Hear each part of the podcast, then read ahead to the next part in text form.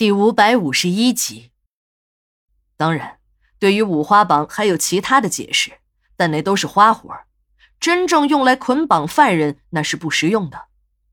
这样捆绑的犯人，如无极特殊的情况，是不可能逃脱的。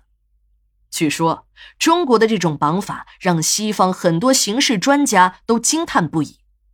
只用一根六七米长的绳子，就可以把一个大活人捆得结结实实的。还有不少的国家曾经派出了考察团来中国进行经验学习。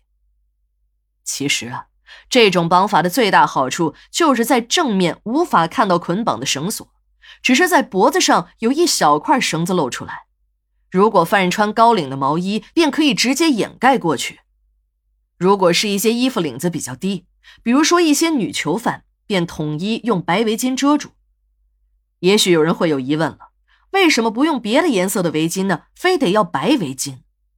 这其实也很好解释，和用白色的绳子一样，外人不容易看见。也就是说，为了美观。再有，中国的丧葬文化在这里也起了很大的作用。这白色就是丧葬应该用的颜色。如果你选了别的颜色，那才叫不搭调呢。比如说，你整个红丝巾，死后不怕变厉鬼啊？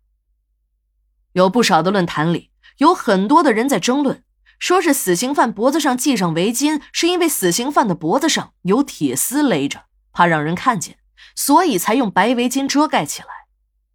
白围巾起遮盖作用是事实，但是遮盖的是绳子，而不是铁丝。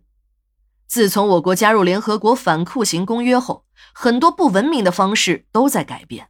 就是一时没改变的，也要盖上一块遮羞布。有人和我说，他看见过死刑犯后背上还有一条竖着的绳子，那就不是六条了，也不是五花了。其实啊，持这种观点的人不少，我也为此请教了正在研究这些问题的小林。小林说，在他们的术语中，捆和绑是有区别的，捆是顺着，绑是横着。我就说。那道顺着的绳子是不是怕犯人公审或行刑时喊口号、乱说话？小林听了我这些话，只是笑而不语，并没有做正面回答。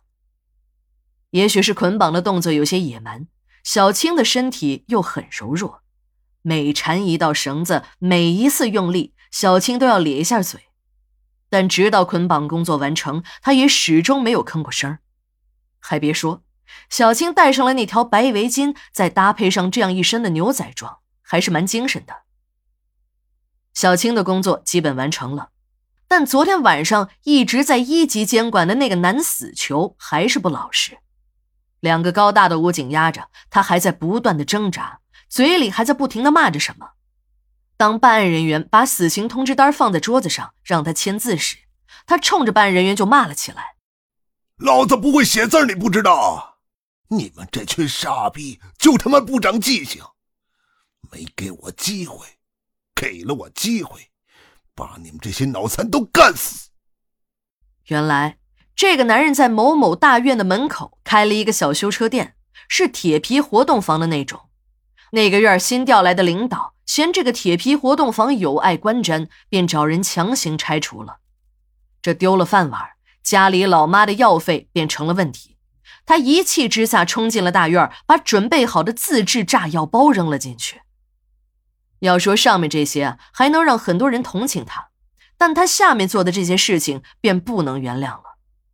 为了躲避追捕，他跑进了一家正在上课的幼儿园。为了让围捕他的警察撤退，他大开杀戒，把三个不满五岁的孩子砍死后，尸体扔给了警察。最终，这个男人也没有签字。甚至于办案人员都没有打开反铐的手铐，只是拿着那张纸在后面让他象征性的画了一下押。捆绑这个犯人的过程也很费力，由于他不配合，等那四个一米八以上的武警战士捆绑完这个男人后，都是满头大汗。看得出来，这几个武警战士也是用了力气，一边捆，我还听到一声声杀猪般的嚎叫。等这一切工作完成，时间已经是八点二十分了，也就是说，再有不到一个小时，行刑便会开始。两个人也被武警押上了两辆押运车。其实，解剖中心到刑场不会超过一千米，可这死刑有死刑的规矩，再近都得坐车。也就是说，每个死刑犯都在生命的最后有那么一次享受公车的权利。到了刑场上，两名女警把小青交到了两个男警的手里。虽然是女犯，但在正式执行的时候也是由男警押送的。小青在行刑前还向后看了一眼。和我的目光碰了个正着。在行刑手扣动扳机的一刻，我紧紧的闭上了眼睛。几家欢喜几家愁，一个天天在监号中吹“我爹是谁谁，你们都死了，我也死不了”的人，却意外的要跳楼自杀。